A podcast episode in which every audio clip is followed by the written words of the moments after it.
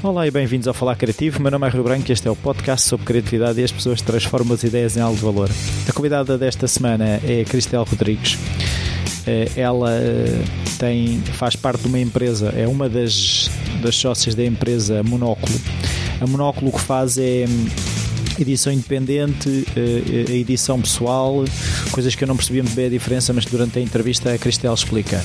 Um, tratam de edição de livros. Eh, se vocês quiserem escrever a vossa biografia ou se têm um livro na calha e que não sabem como é que o, vão transformar esse manuscrito ou esse fecheiro no computador num livro, é falarem com o monóculo que elas de certeza que tratam disso. Até já. Olá, Cristel. Olá, Rui. Obrigado por esta oportunidade. A minha primeira pergunta é se a criatividade estava presente na tua infância, se havia hábitos culturais, artistas na família, esse tipo de coisas. Bem, sim, artistas que me lembro, que me lembre, não. Uh, mas sempre tive, de facto, uma grande veia criativa, gostando muito do teatro, uh, coisa que fiz durante, durante alguns anos, quando era criança. Estava a dizer que não conhecia ninguém, nenhum artista na minha família, mas a minha mãe também uh, fez teatro uh, quando era criança e quando era jovem. E um pouco como, como fizeram com ela, aconteceu comigo. Ou seja, a partir de uma dada altura, o estudo tinha de ser uh, a condição principal. Um, e o teatro ficou um pouco pelo, pelo caminho. Antes do teatro também tive a dança. Um, fiz balé durante sete anos um, e, portanto, acho que através da dança, através do teatro, através do desenho, depois também através da pintura, também sempre exprimi muito as minhas sensações, as minhas emoções, um, precisamente através dessas, desses, desses meios. depois deixei tudo um bocadinho de lado Uh, focando mais no estudo, no, no saber, no conhecer, uh, esquecendo um pouco todo este lado uh, criativo mais artístico. Eu digo criativo mais artístico porque acho que a criatividade não é só a nível das artes gerais ou das clássicas, não é? É um problemas do dia a dia e tudo. Exatamente. E portanto, se, vendo bem, e agora que estás-me a fazer esta pergunta, uh, talvez a criatividade me tenha sempre acompanhado, mesmo uh, nas escolhas que tenho feito ao longo, mesmo escolhas a nível profissional, um, como os projetos que fui desenvolvendo, fui implementando. Uh, de facto, agora que falas nisso, a criatividade esteve sempre presente, eu não tinha pensado nisso. Uh, ela esteve sempre muito presente. E, e foi difícil, uh, eu acho que é para toda a gente. Tu gostavas do teatro, gostavas da dança, uhum. aquela coisa do tens que te focar nos estudos. É. não, sentiste na altura que estavas a perder alguma coisa? Do que é em relação. ao, ao afastar-te mais dessas coisas. Sim. Pronto. Sim, porque eram meios canalizadores, eram meios de, de, de expressão. Um, lembro perfeitamente em cima das tábuas, apesar de ser teatro amador, sentia-me mesmo bem. Um, vestindo a pele de outros, sentia-me eu, estranhamente. Um, mas isto, obviamente, tudo criança e.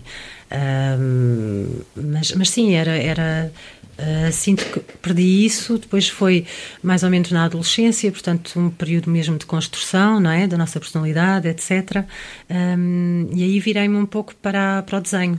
E, portanto, desenhava, uh, utilizava as tintas com as mãos e, e, e pronto, e utilizava assim, mas. Um, Sim, uh, mas de facto ela, a criatividade esteve sempre presente e ela está sempre presente em tudo o que nós fazemos. E o que fazemos. é que acabaste por escolher como área de formação? Então, a minha área de formação foi na área, é a área da pedagogia, das ciências da educação.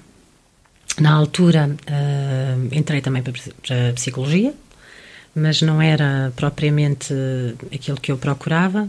Um, sempre achei muito interessante um, a forma como um, nos podem ajudar a crescer.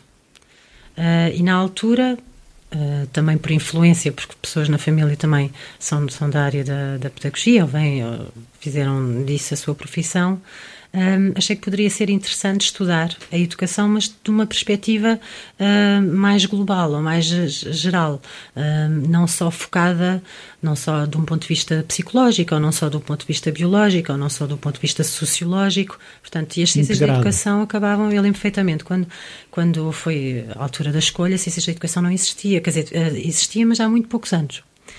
Um, aliás, quando eu entrei para a faculdade, acho que estavam a sair, acho que ainda nem sequer ainda tinham saído os primeiros licenciados em Ciências da Educação. Uh, portanto, não sabia o que é que isso era e para que é que servia. Pronto, exatamente. Um, e lembro perfeitamente, na altura, pensar, ter pensado, porque diziam, não, mas vai para a psicologia, depois no, no final dos três anos, uh, portanto, isto era obviamente antes de, de, de Bolonha, um, antes do, uh, no final dos três anos, escolhes o ramo e vais para a psicologia educacional. E eu dizia, mas isso é uma parvoíce, então se eu posso começar a estudar logo desde o início a área da educação, para que é que eu hei de esperar três anos e só depois ir para a psicologia educacional? Então, segui Ciências da Educação. E, de facto, um, foi um curso extremamente interessante pela, pela versatilidade uh, de áreas que, que, que, abarcava. Portanto, isto em termos de formação de base, não é? Depois fui caminhando, fiz o meu, o meu, o meu caminho, um, estudei outras áreas, outras coisas ligadas. Mas, mas, já trabalhavas ou? Então, sim, sim. Portanto, quando eu acabei, um, quando, antes, antes de acabar a faculdade, eh, portanto, no, no ano de estágio, desenvolvi um projeto que se chamava o Projeto Ver, o Vídeo na Educação enquanto Recurso. Isto porquê? Porque, para aí, no meu segundo ano, um, numa, numa disciplina que era desenvolvimento curricular, aliás, nem tem muito a ver com aquilo, mas num, num, numa das aulas abordámos um tema de materiais pedagógicos. E aí começou a fazer útil. Eu disse: materiais pedagógicos, isso é muito giro porque tem a ver precisamente com a forma como nós comunicamos, como nós uh, comunicamos o conhecimento, o saber, como é que podemos ajudar os outros a aprender também. Sem ser formal. Exatamente. Então, uh, lembro perfeitamente, fui ter com a, com a minha professora na altura e disse: Ah, já sei o que é que eu quero fazer. Quero desenvolver material pedagógico. Ela disse: Cristel, esqueço. em Portugal tu nunca vais conseguir tal coisa, porque não, não há nada, não existe, não há. Eu, ah, tá bem. Bem, não há, mas uh, pronto, pode passar pode a haver. pode passar a haver. E de facto tive imensa sorte, porque hum, no, no último ano uh, da faculdade, uh, no ano de estágio, havia, abriu uma nova área de estágio. E, e os professores que tinha precisamente a ver com inovação e na área da educação. E uma professora, a professora Armanda, um, a tese de doutoramento dela tinha a ver com a televisão e a violência. E ela conhecia uma pessoa, depois sabes como é que as coisas funcionam, não é? Ela conhecia uma pessoa que tinha uma empresa, que era a Flamínia Edições Educativas, uh, em Leiria, que editava filmes pedagógicos. E eu achei isso extremamente interessante. É mesmo isso. É exatamente. é material pedagógico.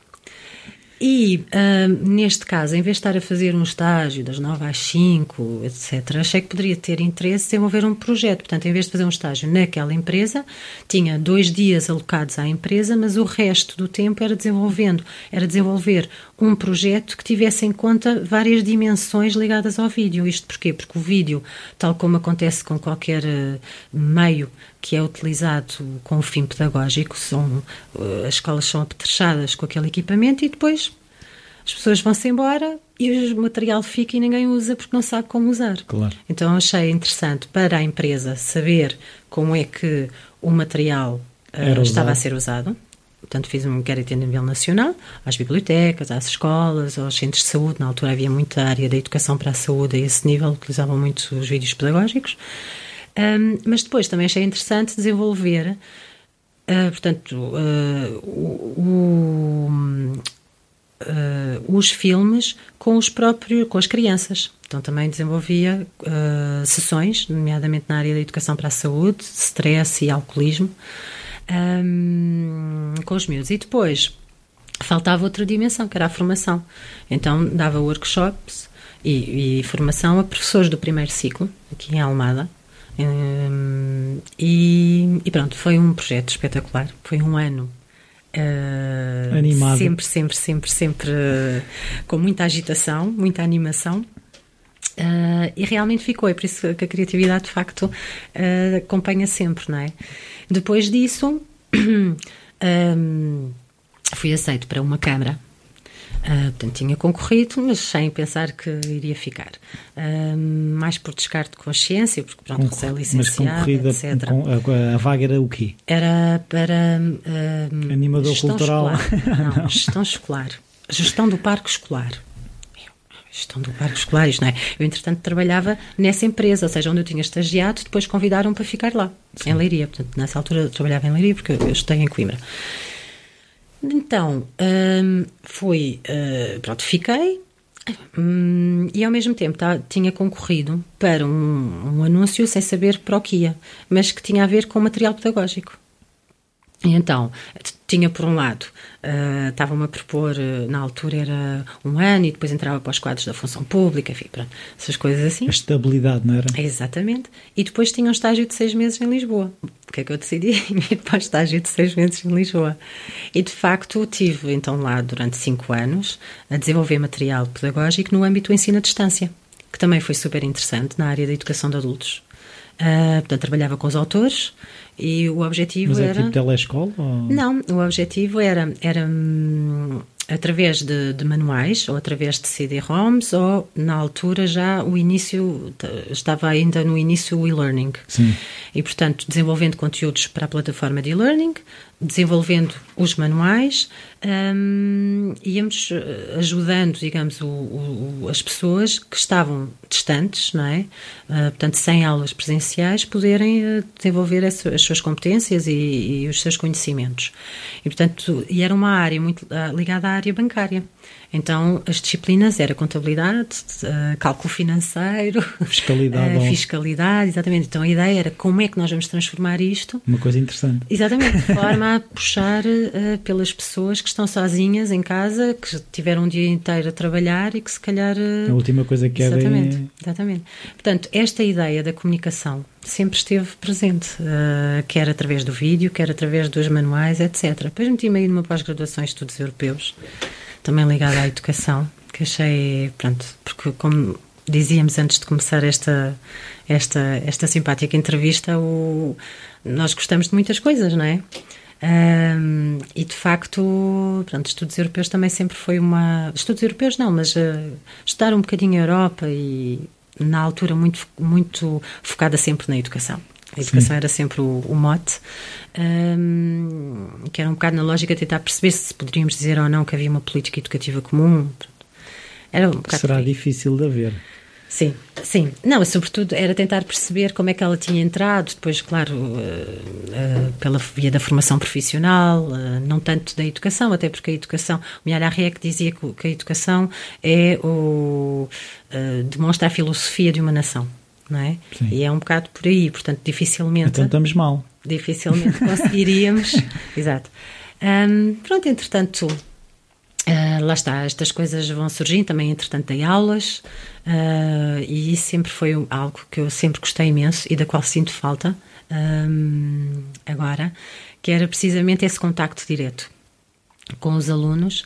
Um, e com o utilizador final, não era? Sim, com o utilizador final e voltando um pouco ao teatro, é muito interessante todo, todo, todo, todo, todo o jogo que se cria na sala de aula entre o professor, o aluno, entre os, eh, os alunos a representar um papel, é isso? Exatamente. Sim, um papel, sendo eu Do também, claro. Não, de todo. De todo. Mas. Um, mas também aprendi imenso com isso. Aliás, todas, tudo aquilo que fiz até agora, pronto, não foi muito, porque ainda sou nova, mas, hum, mas já foi alguma coisa e hum, sempre foi muito enriquecedor. A partir daí, a pós-graduação em estudos europeus levou-me também a outros, a, outros, a outros meios, e nomeadamente ao meio da edição, onde trabalhei durante hum, cinco anos, edição tradicional, na altura lembro-me ter pensado, então, mas eu venho agora da educação, como é que agora vou para uma área dos livros? Os livros sempre fizeram parte da minha vida, desde miúda, sempre adorei ler. Um, tenho fotografias minhas para aí com 5 anos a adormecer com os manuais uh, de inglês da minha mãe, que é professora, que era professora, E, e, portanto o inglês, o inglês, o, os livros sempre fizeram de facto parte e de certa forma sempre fez parte do meu percurso esta questão da comunicação, portanto de ajudar os outros uh, a aprender, a, aprender a, a, ajudar os outros a se expressarem, mais do que uh, os outros aprenderem, é ajudar os outros a, exatamente a se expressarem. Uh, sempre foi algo que, que de facto me, me, sempre me interessou imenso. E portanto, já há algum tempo, mesmo estando na área da edição tradicional, também não fazia só isso, também coordenava um centro onde desenvolvíamos. Um, organizávamos conferências, sessões de debate, etc., na área, na área da, da ciência política, por um lado, da história, das relações internacionais. Um, mas há muito tempo que acalentava esta ideia de poder desenvolver um projeto um pouco diferente na área das indústrias criativas um, e que não tinha a ver com a edição tradicional. E de facto a oportunidade surgiu quando depois de sair da editora e falando com uh, a minha sócia, que, que também que, que, eu tinha conhecido precisamente nesse, nesse contexto e com quem já trabalhava há, há quatro ou cinco anos, um, e baseado também na nossa complementaridade, porque ela é designer, um, achámos que poderia ser interessante desenvolver um projeto um, que fosse um bocadinho diferente daquilo que existia no panorama atual, portanto, isto há quatro anos atrás. Sim. E foi aí que surgiu a ideia da Monóculo. Um, nos países anglo-saxónicos, a edição pessoal, Vanity Edition, como lhe chamam, o self-publishing, uh, né? e o self-publishing e a edição independente um, já são áreas bastante trabalhadas. Um, cá em Portugal, Uh, ainda não havia muito essa. Não havia e, ainda não há. E ainda começa a haver, começa a haver, começa a haver. Uh, mas há também uma grande confusão, porque são áreas uh, que lá está, as pessoas desconhecem, também não têm de conhecer, um, e portanto ainda estamos um bocado formatados para a questão da edição tradicional, que faz todo o sentido existir, um, a edição que nós trabalhamos uh, rege-se por uma perspectiva também diferente da área da edição. E, portanto, é aí que surge o projeto Monóculo, projetos editoriais à medida, um, que fez agora em setembro quatro aninhos. Muito portanto, bem, ainda parabéns. Somos, ainda, ainda somos uh, crianças, um, mas de facto têm sido quatro anos absolutamente uh, uh, avassaladores em termos de, de experiências, de, de, de, aprendizagens. Um, na Monóculo, aquilo que nós fazemos é trabalhar essencialmente edição pessoal, ajudar as pessoas a contarem as suas histórias de vida, seja a sua biografia, seja um, dizer ao outro que gosta dele através de um livro. Uh, portanto, é uma área que nós acarinhamos muito e que queremos desenvolver cada vez mais e também por necessidade do mercado, ou seja, respondendo também uh, àquilo que nos era solicitado, a edição independente. A edição independente, o que é que é a edição independente? Assim, em traços muito gerais, sem me, sem me espraiar. Um, a edição independente, um, ah, eu costumo perguntar aos, aos autores que nos contactam qual é o seu objetivo. Sim. Porque é que eles querem lançar o livro? Quer ser rico e famoso. O que é que eles pretendem? É o reconhecimento do setor editorial. Então, se for o reconhecimento do setor editorial, é à porta do setor editorial que têm de ir bater. A Monóculo é uma empresa que presta serviços editoriais, que é um bocadinho diferente. Nós não apostamos nas obras, não é? Sim. Prestamos serviços para os quais somos pagas. Transformar para... a ideia do livro num, num objeto. Exatamente, exatamente que tanto, e podemos aí entrar em várias fases, tanto pode ser uh, o projeto de A a Z, não é? Em que, em que também podemos escrever, se for caso disso, por exemplo, as biografias, etc. Uh, ou então apenas entramos num layout, num design editorial, num tratamento editorial, numa revisão linguística, na impressão, portanto. Uh, o autor aqui é o único, uh, é detentor dos seus direitos, mas também é detentor de todo o processo criativo e artístico. Nós apenas o acompanhamos dando as nossas sugestões e depois o autor é livre de escolher aquilo que faz, é, de, é livre de seguir as Sim, suas pode próprias... oferecer os livros aos amigos, não é? Exatamente. Aí estaremos numa lógica mais de edição pessoal. Edição independente, regra geral, tem como fim haver uma Chegar ao grande público. Exatamente.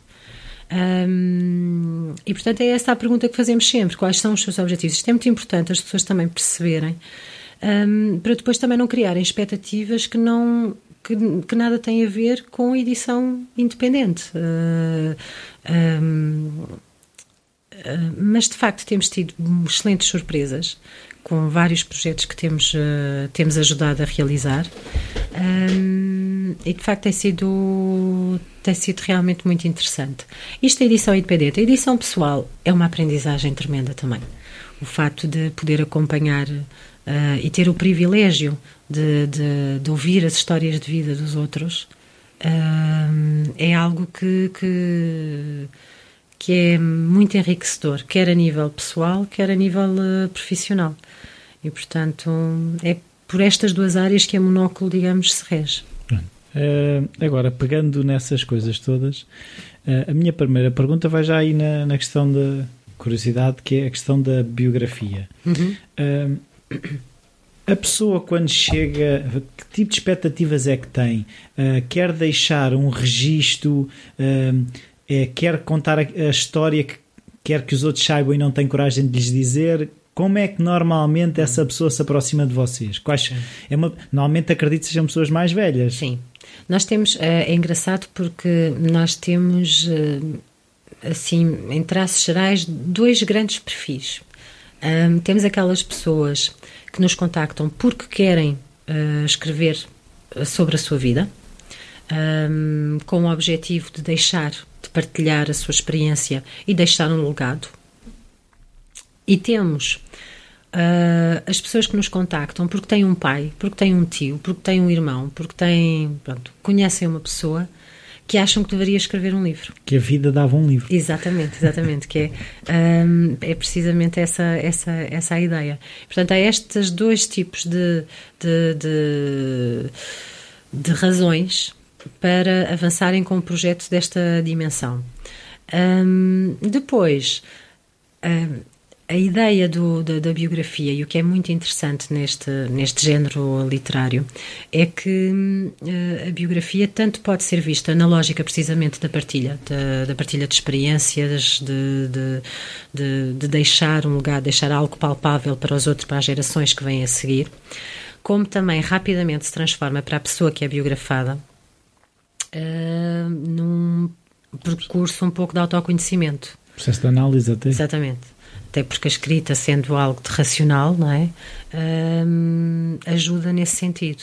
E, portanto, quando acompanhamos as pessoas que fazem esse tipo de, de, de, de projetos, uh, é muito interessante perceber uh, que há, há, alguns elementos ali que, que roça quase a catarse, não é? Sim, sim, sim, é claro que depois um, as pessoas são livres de escolherem aquilo que querem que fique uh, claro. retratado no livro, não é? Muitas vezes, quando nós estamos numa entrevista, por exemplo, com alguém Uh, há muitas partes da entrevista que não, não, não, vão ser uh, trabalhadas em, em termos livro, de livro.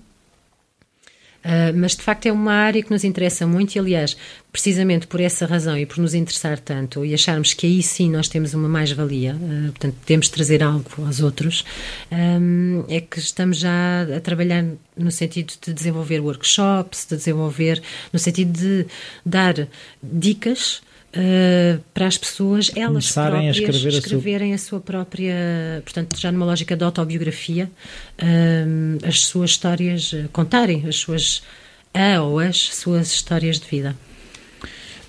agora, a outra parte é a questão da edição independente. Uhum. cada vez mais se fala em todas as áreas, como é que se o termo em inglês é os gatekeepers, os porteiros. Sim. As editoras eram, eh, eram os, eh, as editoras de discos eram os porteiros da música, porque eu até podia ter uma banda espetacular na garagem. Sim. E se não houvesse nenhuma editora que tivesse virada para ali, a minha banda podia ser a melhor banda do mundo, que nunca iria sair da garagem porque não passava o porteiro, que uhum. era a uhum. editora de discos. Uhum. As editoras de livros tinham a mesma função. Eu entregava o meu manuscrito em 30 ou 40 editoras, ou 5 ou 2, ou o que é que fosse. Se elas não aprovassem, o meu livro nunca via a luz do dia, ou era muito complicado. Uh, vocês sentem que cada vez mais as pessoas estão a usar, porque a, divulgação hoje em dia é qualquer pessoa tem um canal. Isto é um canal. Exatamente. Pronto. A internet no outro, no outro lado do blog é outro canal. As pessoas cada vez mais têm a necessidade de transformar as suas ideias num livro uhum. sem passar pela editora ou, ou isso ainda é, ainda é muito incipiente no momento? Não, eu penso que, hum, eh, como tu estavas a dizer, tal como tu fazes os podcasts, não é? Eh, nós vivemos nesta era absolutamente extraordinária que é dos self-media. Nós apropriámos-nos dos meios para nos expressarmos. Um, e o livro é o meio. Um, tirando agora a visão romântica do livro e do autor que sofre. É, ter um, como é que é escrever um livro, ter um filho, filho e plantar uma árvore? Plantar uma árvore, exato. Plantar uma árvore, ter um filho e escrever um livro. Normalmente é essa a ordem. um, Um, mas, eh, de facto,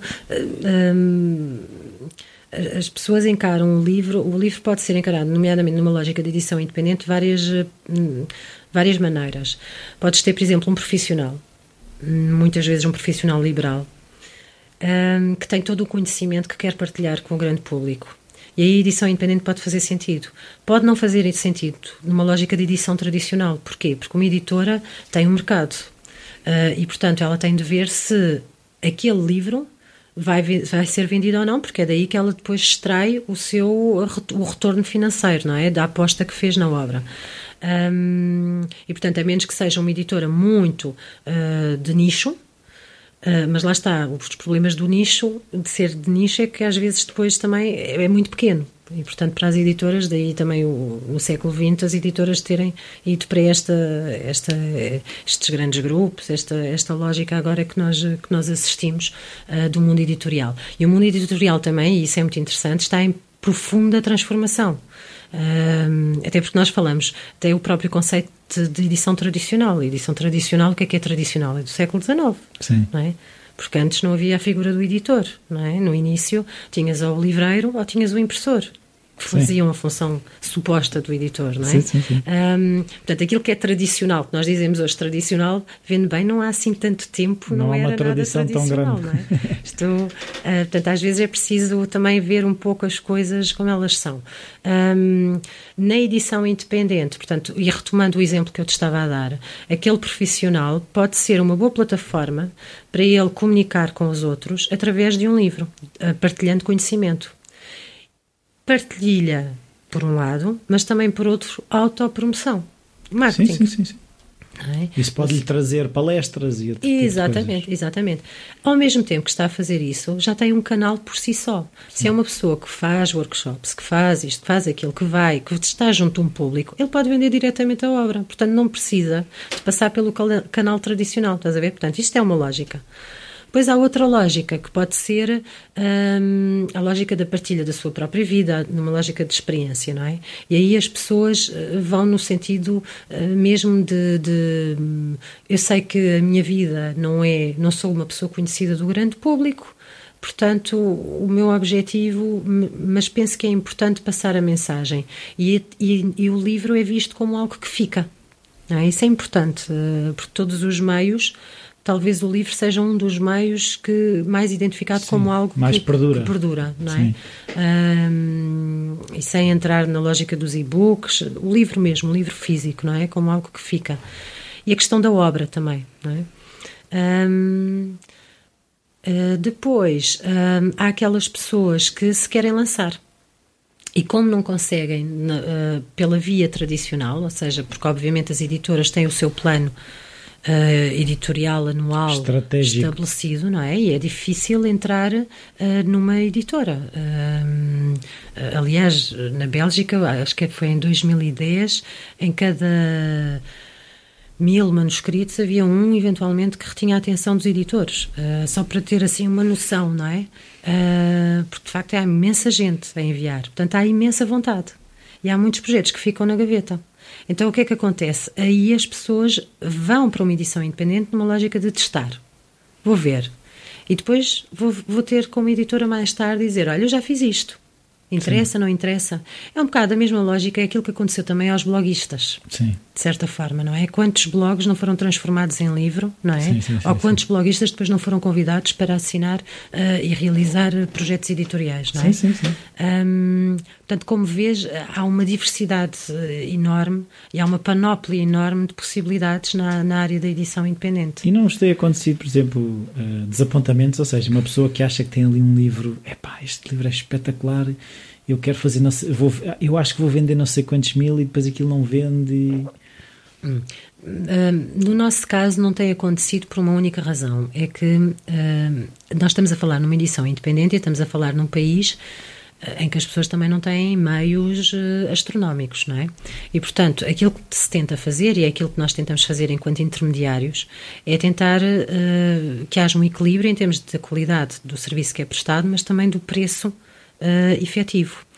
E aqui entra um, algo que veio possibilitar isto tudo, que é precisamente a impressão digital que faz com que tu possas fazer tiragens mais pequenas, a um preço um bocadinho mais elevado do que se faria num offset em tiragem uh, industrial, mas permite-te realizar o projeto. Fazendo um teste e depois, à medida que vais vendendo os livros, Percebes vais recuperando o dinheiro que investiste e mandas fazer mais, mais exemplares. E, portanto, essa lógica tem funcionado bem. Agora, o que é que é uma tiragem aceitável? Não é? O que é que é... Sim, números. É que, são, o que, é, que é isso de uma tiragem aceitável? Não é? Nós, hoje em dia, uh, estamos, estamos numa área, e, e, na área da edição tradicional isso acontece muito, quer dizer, já não estamos uh, na altura das tiragens bombásticas, porque o livro ia ser um best-seller, uh, aliás, isso, o conceito do best-seller levava para outros outros caminhos e outras conversas, uh, o que é que é um best-seller. Um, mas de facto, através da, da, da, da, da impressão digital, desculpa, através da edição da ah, impressão digital, nós podemos de facto reduzir As os quantidades. custos. E portanto, aí a gestão da expectativa também se torna diferente. Depois. Um, eu penso que eh, também depende muito da forma como tu geres essa expectativa do autor, não é? Uh, e a, a Monóculo, por exemplo, não é uma não é uma não é um site na internet. Temos o nosso site na internet, mas não não é chapa 5. Não fazemos. Uh, podíamos ter feito em termos estratégicos, não é? Em termos de, de, de negócio, mas não não era esse o nosso interesse, porque aquilo que nos interessa é o contacto humano é desenvolver o projeto com a pessoa, não é? Conhecer a pessoa, conhecer uh, o seu projeto e ajudar a realizar o seu projeto. Se não pode ser de uma maneira, será de outra. E, e tentar dar resposta a essas várias uh, situações. Um, e é isso que, que, que, realmente eh, acontece quando encontramos as pessoas. Raramente elas ficam desiludidas porque elas conseguem escoar as, as tiragens. Portanto, nunca tivemos o caso de um autor que não tivesse escutado. Ficasse com a casa cheia de livros? Não, uh, que, do, que, do, nosso conhecimento, porque normalmente temos, mantemos sempre contacto com, com os autores uhum. com quem trabalhamos. Um, ehm, pelo contrário, muito, às vezes até serviu de rampa de lançamento, ou seja, as pessoas fizeram um primeiro livro, conseguiram num prazo de seis meses, um ano, esgotar a sua, a sua tiragem. E depois, a partir daí, vão fazer outro projeto, vão reeditar, vão ou são editados também por outras por outras eh, por, por, por, uma editora. Sim, sim. Um, ou então decidem ok agora este projeto já acabou uh, vou fazer outro. Nós por exemplo temos um autor já vamos no terceiro livro ele já fez um romance, já fez uma biografia, agora é, vai ser outro romance medieval. pronto. E projetos de qualidade, uh, que é sempre aí que. E, às e vezes... vocês, uh, por exemplo, têm curiosidade de ler para saber do que é que estão a falar? Por exemplo, eu chegava lá com um manuscrito. Sim. Vamos, um exemplo prático. Sim. O Rui Branco chegava lá uhum. a monóculo com um livro espetacular. Uhum. Como, é que, como é que era o processo até o livro estar na minha mão? Então. Primeira coisa é, é conhecer o manuscrito, portanto, ler o manuscrito. Porquê? Porque uh, até, até para nos defendermos, ou seja, nós temos direito de veto, ou seja, se houver conteúdo que seja uh, prejudicial ou que seja ofensivo para alguém, ou para. nós recusamos uh, a publicação. Uh, quando eu digo publicar, é, é, é, é quer dizer pôr em condições de impressão ok? Não é publicar no sentido da publicação da editora tradicional. Isso tem de ficar sim, bem, sim, sim, bem, bem assente. Um, depois, A primeira coisa, muitas vezes, antes de recebermos o manuscrito, já falamos com o autor, ou seja, o autor normalmente começa por nos contactar antes de enviar o manuscrito. O manuscrito. Uh, e aí nós já lhe, já, lhe, já lhe respondemos a uma série de dúvidas, perguntas que ele, que, ele, que ele nos coloca, não é? A questão da tiragem, a questão de se vai custar muito dinheiro, se. Pronto. Sim. É claro que aí, só com o manuscrito e vendo, uh, de acordo com, com as possibilidades do autor e dos seus objetivos, o que é que se pode fazer. Então, aí é, é por exemplo, imagina, um, o livro uh, precisa de revisão linguística, não é? Cabe ao autor decidir se o livro vai ter revisão linguística ou não. Nós podemos achar que necessita, não é? E dizemos isso ao autor, mas fica a responsabilidade dele. É? Se ele achar que pode prescindir desse serviço, prescinde, ou se tem quem o faça, porque isto na vida tudo se faz gratuitamente, sim, sim. não é? Pronto. Um, se a título pessoal ficamos com pena, claro que sim. Mas são as regras do jogo, não é? Sim, sim. Isso de facto também tem sido bom para nós em termos de aprendizagem, porque as é algo que nós não claras, podemos é? controlar. Né? Não é? é algo que nós não podemos controlar, os livros não são nossos, são dos autores e, e é bom que assim seja. e portanto, da revisão linguística ou precisam do tratamento editorial da obra. O tratamento editorial já é uma análise mais aprofundada em termos literários da obra, ok? E aí já, já com pistas, com dicas. Ou seja, a pessoa diz, não, mas eu queria o vosso feedback em termos mesmo de, de, de do, do conteúdo, da forma, do enredo, do, das personagens. Se é cativante, se não é cativante. Exatamente. Tipo. E mesmo em termos das personagens, se estão bem construídas, se não estão bem construídas, o próprio enredo, São o plot. coerentes. Exatamente. Portanto, aí já, já estamos ao nível do tratamento editorial. Depois pode ser, a pessoa pode nos contactar apenas para fazer o layout da obra e a capa. É? Paginação é? e capa. Exatamente, paginação e capa. Então aí só fazemos a paginação e capa. Portanto, nós podemos entrar de ou então só para a impressão. Porquê? Porque, obviamente, nós não temos uma gráfica, mas trabalhamos, temos gráficas parceiras, não é? Uhum. Um, e, e, portanto, através dessa relação também privilegiada que temos com as gráficas, podemos também ajudar os autores a tomar as melhores decisões para o seu projeto. Que tipo de livro? Tem uma lombada fininha, então vamos utilizar um tipo de papel que nós já sabemos que de antemão vai engrossar a lombada. Aquelas pequenas, aqueles pequenos segredos, não é? Sim, sim. Mas que uh, podem ajudar a ter um produto que enalteça o conteúdo. Essencialmente também tem a ver com isso, que é porque a edição independente sofreu, sobretudo na década de 80, 90, isto nos Estados Unidos, precisamente porque era considerada, era considerada uma edição de segunda, porque Mal não feita. era é, e não era atrativa e não era e ainda existe porque há muitos sítios que também fazem assim não é portanto na monóculo a ideia é não fazer assim e o livro valer no meio de outros como se. Então é engraçado, porque às vezes me deu uma vez uma biografia que nós fizemos, portanto não tinha nada a ver com a edição independente, e depois o, o, uma das pessoas dizia: Mas isto parece mesmo um livro. o objetivo é esse. É? Exatamente, é? esse é o objetivo, não é? Não é parecer, é ser um livro, não é? Agora, obviamente, cabe ao autor. Portanto, basicamente, Rui, é isso. O autor vem ter connosco, nós vemos quais são os seus objetivos, lembras-te daquilo que eu tinha sim, dito? Sim, Primeiro, sim, perceber o que é que o move, não é? Porque senão aí e contra não é fácil monóculo... tomar decisões a partir do momento em que o, o, o, framework, não é? Exatamente. O que é que se espera? O que é que as pessoas têm de encarar? Têm de perceber que a edição independente dá trabalho. Ponto. Porquê? Porque o autor é o único responsável. Portanto, sim, sim. ele é que vai não desenvolver a sua estratégia de marketing. Ele é que vai distribuir os livros. Nós não distribuímos os livros. Nós só realizamos o projeto, ajudamos a realizar, a pôr, a pôr, a pôr em marcha, não é? Depois o caminho é dele. Um... E os autores, quando vêm, por exemplo, é uma questão que eu acho que percebo hum. também cada vez mais que tenho com esse contacto, o aspecto do livro, as pessoas já vêm com muitas ideias ou, ou isso não é das primeiras coisas? penso que isso não é das primeiras. As pessoas, eh, primeiro, estão ávidas de saber o que é que achamos em relação ao Sim. livro, não é? Um... Mas porquê? Porque não, não emprestar o livro a mais ninguém? Uh, depende. Porque acham que vocês já têm outra experiência? Sim, acho que é por aí. Ou seja, as pessoas estão sempre à procura, quase todos nós estamos sempre à procura Confirmation de validação. bias, não é? Exatamente, validação externa, não é? Um, e as pessoas funcionam. É claro que nós aí temos de ter muito cuidado, que é. Um, é claro que se nós nos posicionássemos numa lógica de editora, que não somos, hum, muitas das obras nós não editaríamos. Claro. É mesmo assim. E os nossos autores sabem que isso é assim. E não editaríamos porquê? Por causa do mercado. Porque teríamos de ter a lógica eh, economicista Sim, sempre na base, não é? Porque isto é de nicho, pouco. é demasiado nicho, pronto.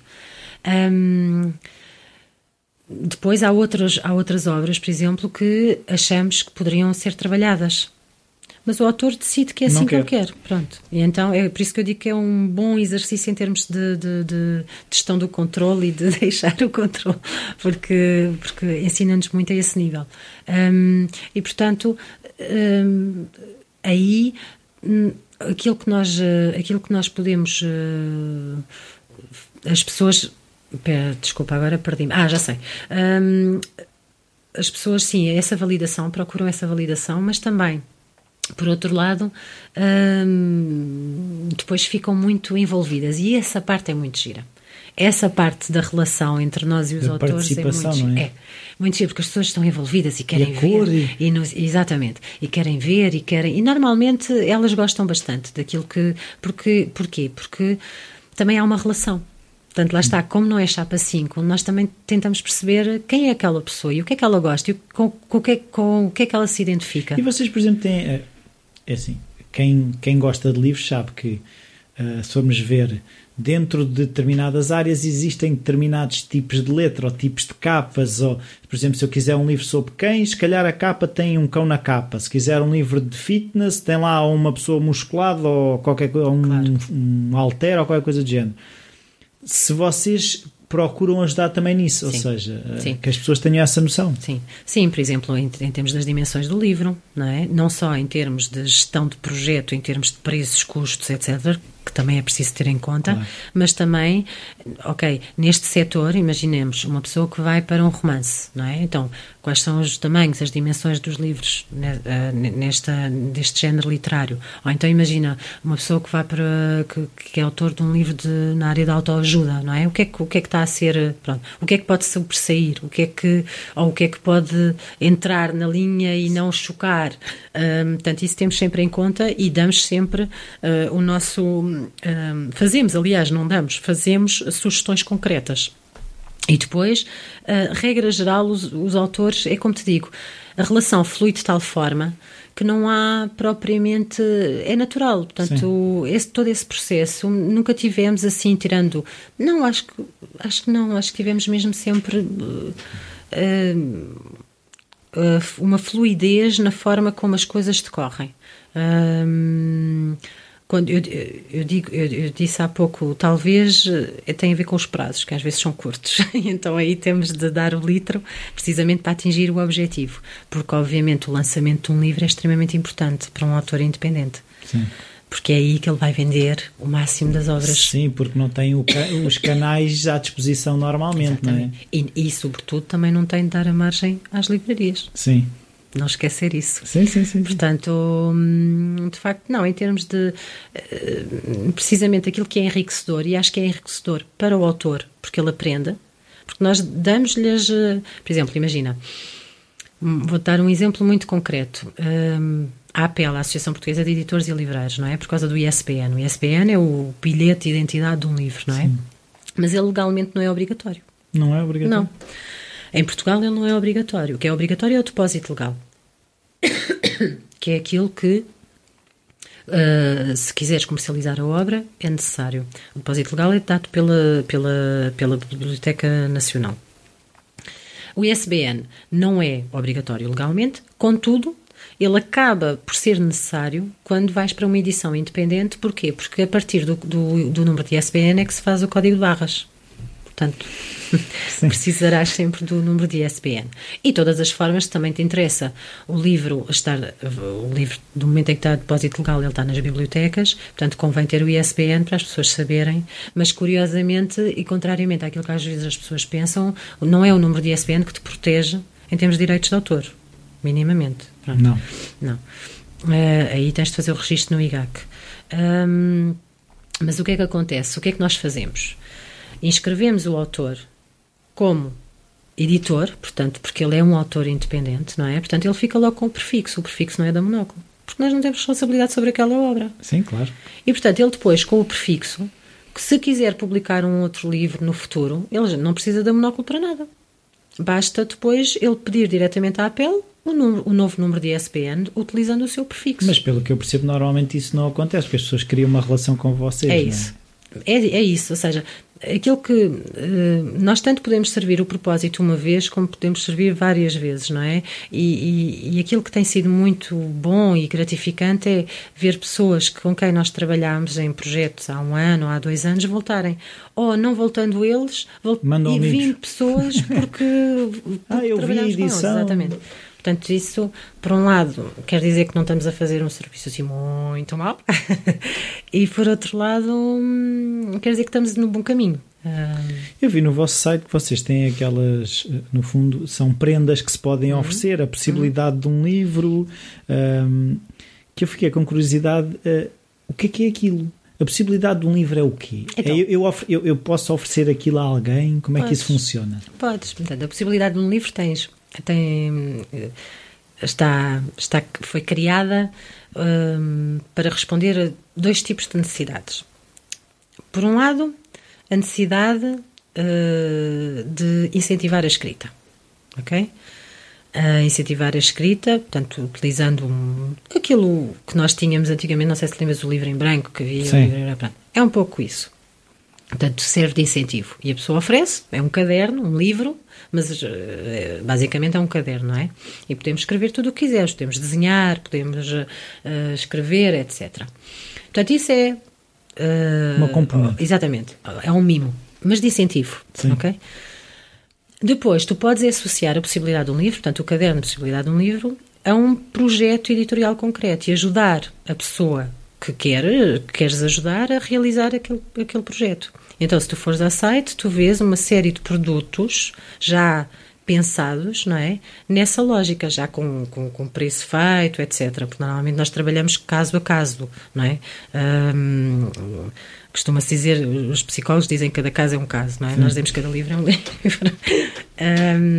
e, portanto, Uh, nos, no, nas, nas, prendas inesquecíveis, na possibilidade de um livro, é associar essa possibilidade a isso. Por exemplo, nós tivemos um, um, um senhor que nos contactou, isto foi bem aqui há dois anos, foi aí precisamente que nos surgiu a ideia da possibilidade de um livro.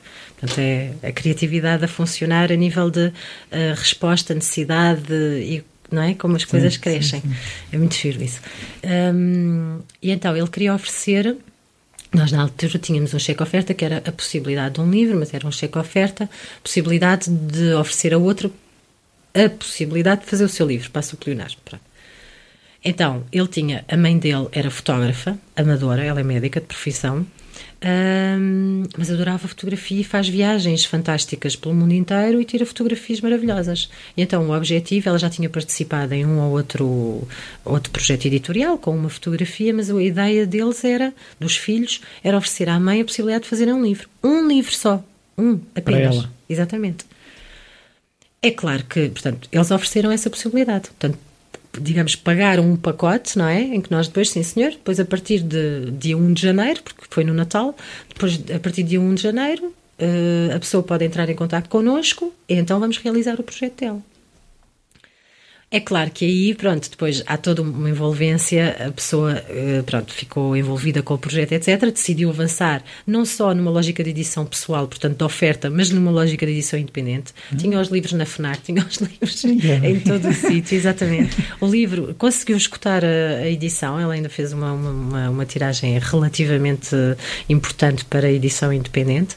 Um, e pronto, e, e, e, e mais do que uh, o resultado final da venda, no caso dela, foi de facto a aprendizagem, o, todo o processo, não é? De feitura. E isso é, é, de facto enriquecedor, quer para nós, mas também para as pessoas que o fazem. Sim, sim, sim, sim. E portanto é essa possibilidade, a possibilidade de oferecer a outros que talvez não, não teriam o. não ousariam dar o passo, não é? Ah, ah, pois eu gosto muito de, de, dos meus poemas, mas estão aqui na gaveta, não os vou, não é? Ou tenho uma história de vida, mas também não sei como é que eu hei de. Não, eu, eu lembrei-me logo disto até enviei um e-mail à minha mulher, porque há, há uma amiga de família da Sim. minha mulher que, que, a minha mulher já trouxe para casa vários uh, livros feitos com folhas A4 impressas E eu lembrei-me logo que é o tipo de pessoa que, é. e se calhar haverá muito mais pessoas é. uh, uh, que têm essa vontade e não passam à prática. É.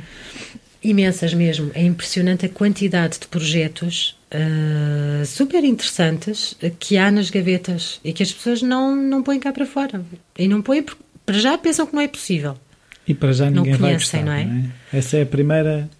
Mas muitas vezes nem é isso. É, muitas vezes é que nem, nem, nem, nem sabem, não, não, conhecem, não, não sabem que é possível fazer. Mas pronto, é possível. É, a monóculo faz. Outra coisa que eu reparei e que eu já conhecia o site, mas por acaso nunca tinha ido explorar, que é a questão uhum. do blog. Uhum. Quem é que escreve para o blog? O blog tem andado assim. Mas um estive a ver aquilo era um por mês, dois por mês, assim Sim, nos posts. uma fase em que era hum, quase todas as semanas, não é? Agora tem. Mas vamos voltar. Maio foi vamos um mês voltar, bom. Vamos voltar, vamos voltar, vamos voltar. vamos voltar. Somos nós na Monóculo que fazemos os. Hum, que fazemos os, uh, os artigos baseados uh, pronto, no, nos temas que nos interessam também uh, desenvolver. Um, e portanto é tudo feito com prata é da que eu reparei que era, havia lá quase um, um tema que era para que a escrita permaneça um prazer. Ah, sim, são as dicas.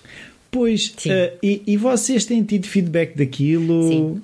Uh, Sim, ajuda? Tido. Sim, temos tido, temos tido. Eu acho, eu acho que essencialmente é, é a criação também de um, de um L também com, com, com, os, com os internautas, com quem nos segue.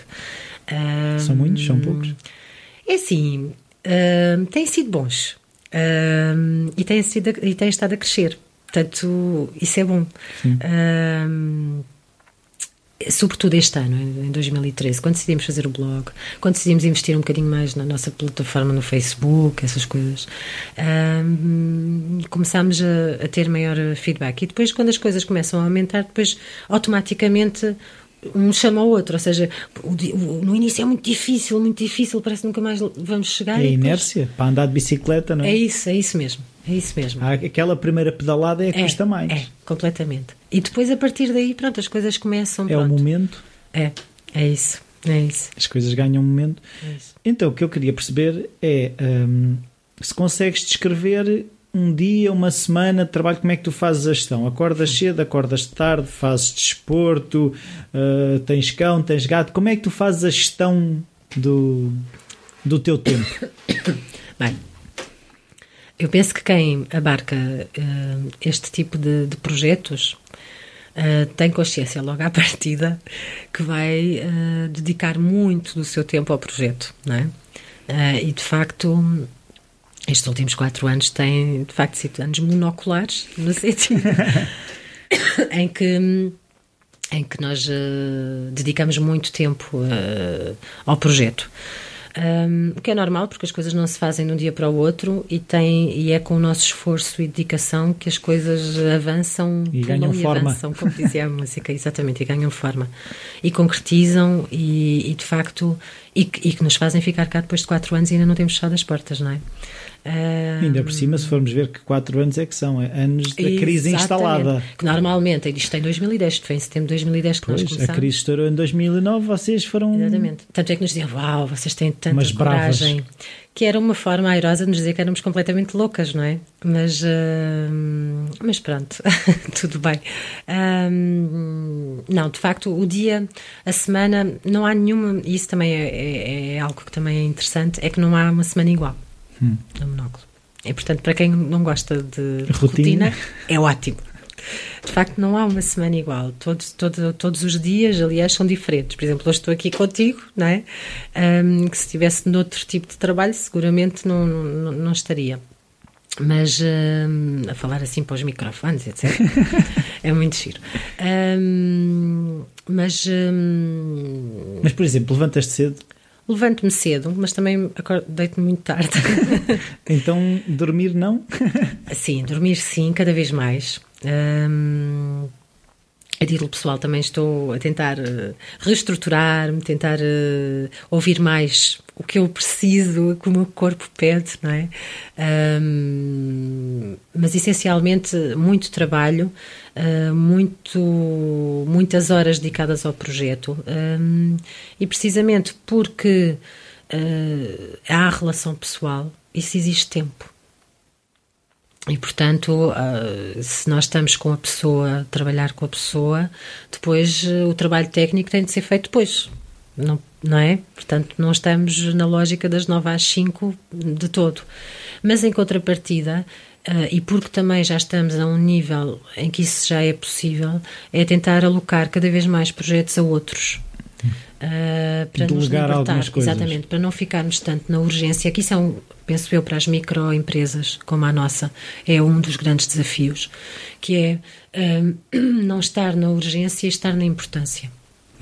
E isso às vezes é bem. É importante, não é? é estar na importância é importante. estar na importância, é estar importante, ou seja, um, quando eu digo estar na importância é ter o tempo de gerir a empresa, de, de desenvolvê-la de, de, estrategicamente. E é perceber onde é que adicionamos o maior valor. Eu até Exatamente. posso ser um designer porreiro, mas se eu for uma pessoa espetacular a extrair do cliente o que ele quer é aí que eu estou a retirar o valor. Exatamente. É aí que eu estou a, a adicionar o meu maior valor. É isso. E muitas vezes eu percebo isso que é, eh, nós tentamos fazer de tudo um pouco, parece que não se perde nada. E muitas vezes ao deixarmos para a pessoa que é espetacular no design, o design, e para a pessoa que percebe de conversas a conversa, é é. Não, e é precisamente por aí, ou seja, ao, ao, longo destes quatro anos nós também temos crescido e também temos aprendido imenso a esse nível, ou seja, não Tem é afinado só... a máquina. É, e, e, e ver Uh, por onde é que nós nos mexemos melhor, o que é que fazemos melhor, o que é que. Quais são as batalhas perdidas? Exato. Quais é que as, as, que podem ainda ser ganhas? Sim, eu, as batalhas perdidas nem vale a pena estar a pensar nelas, Sim. porque elas já não existem. É isso, é, menos, é? Um, é menos uma coisa a retirar a energia. Completamente, completamente. É, exatamente, é estar focado e focar as energias e, e a, ter o foco mesmo no, naquilo que se pretende, que é, que é prestar um bom serviço. e não é, sentes quando é estás mais descansado, agora voltando ao sono, que consegues adicionar mais valor? Sim, sim. Então, como é, como é que tu consegues pôr na equação? Eu sei que se dormir eu consigo adicionar mais valor, mas eu tenho que ainda fazer este e-mail e mais isto, não sei o quê. Bem, o que é que ganha? Posso-te responder da seguinte forma: se fosse há, um, há uns tempos atrás, ganhava o ter de fazer.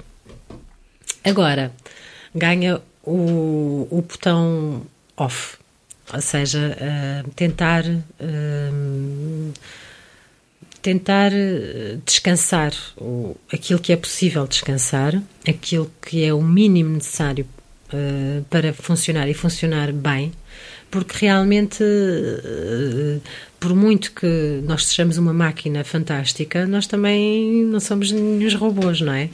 Um, e portanto penso que quando, quando se desenvolve um projeto assim, de, de raiz, eh, a aprendizagem também está aí, não é? Está, está precisamente em, em tentarmos adaptar, não é? Às exigências, porque de facto são projetos exigentes que exigem muito de nós, hum, mas ao mesmo tempo sem perder noção de que realmente há vida para além do monóculo, não é?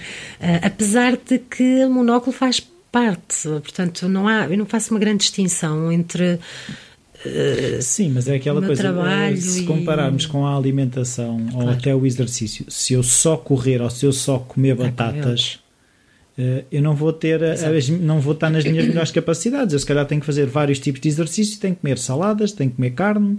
Sim, e, e mais, e, e, também não é só isso, Rui, é também o fato de eh, sim, eh, também tenho de fazer isso, mas isso é enriquecedor para o próprio trabalho. Mas é isso que eu estou a dizer. É? é assim, eu, eu ganho com isso. É isso. Mesmo que eu às vezes pareça parvo estar a ver um programa na televisão, eu se calhar daquele, vou pegar naquele programa e noutra coisa que li no jornal junto e já tenho é, uma ideia que é. tem valor.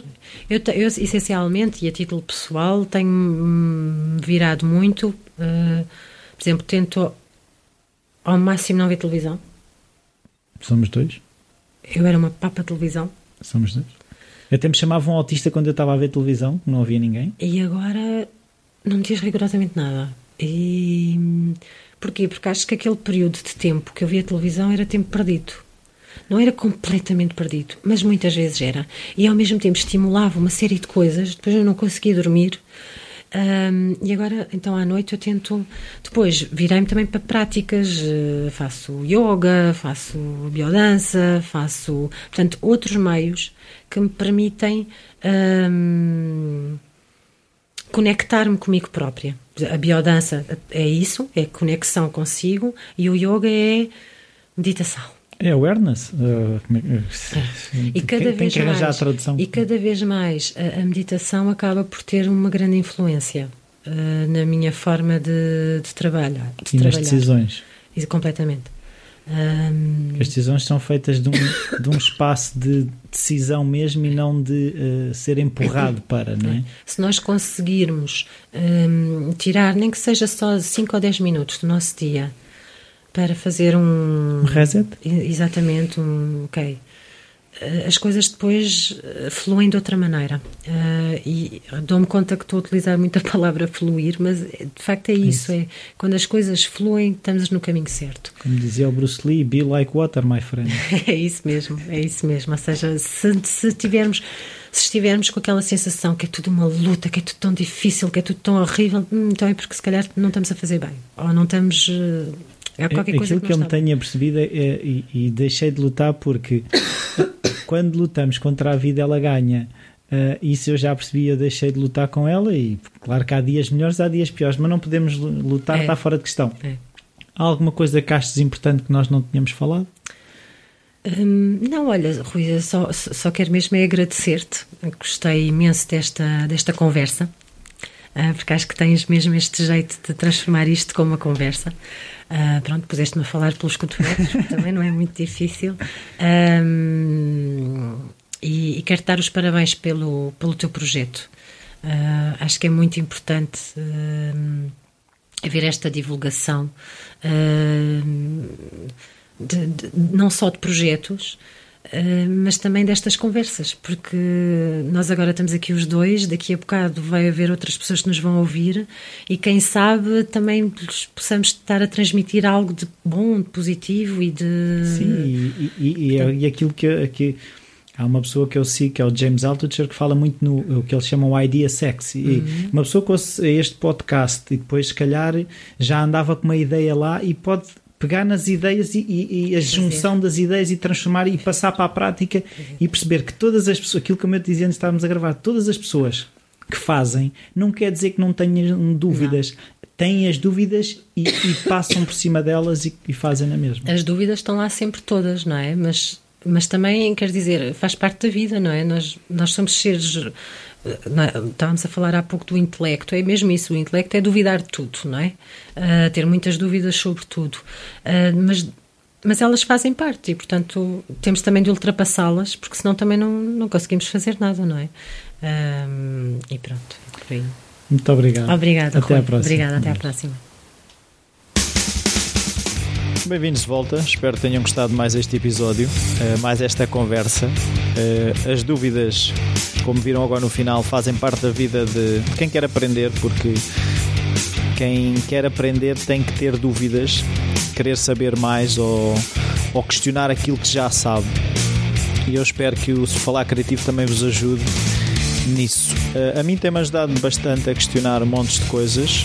Uh, o facto de ter contato com todos estes, entre, estes entrevistados faz-me pensar uh, na perspectiva que eles têm das coisas e confrontá-la com algumas das perspectivas que eu tenho relativamente a alguns assuntos. Uh, por isso, vocês, ehm, se têm dúvidas, perguntem, uh, peguem livros e leiam, uh, arranjem sites que sejam interessantes onde vocês podem ou uh, arranjar novas maneiras de pensar ou, ou, mais do que isso é isso que eu estava a falar eh, agora mesmo que era a questão de pegar naquilo que, achamos e confrontar com opiniões diferentes e confirmar uh, aquilo que achamos ou, arranjar uma nova perspectiva e dessa forma sim uh, perceber mais e compreender mais, uh, estar abertos a, à opinião dos outros.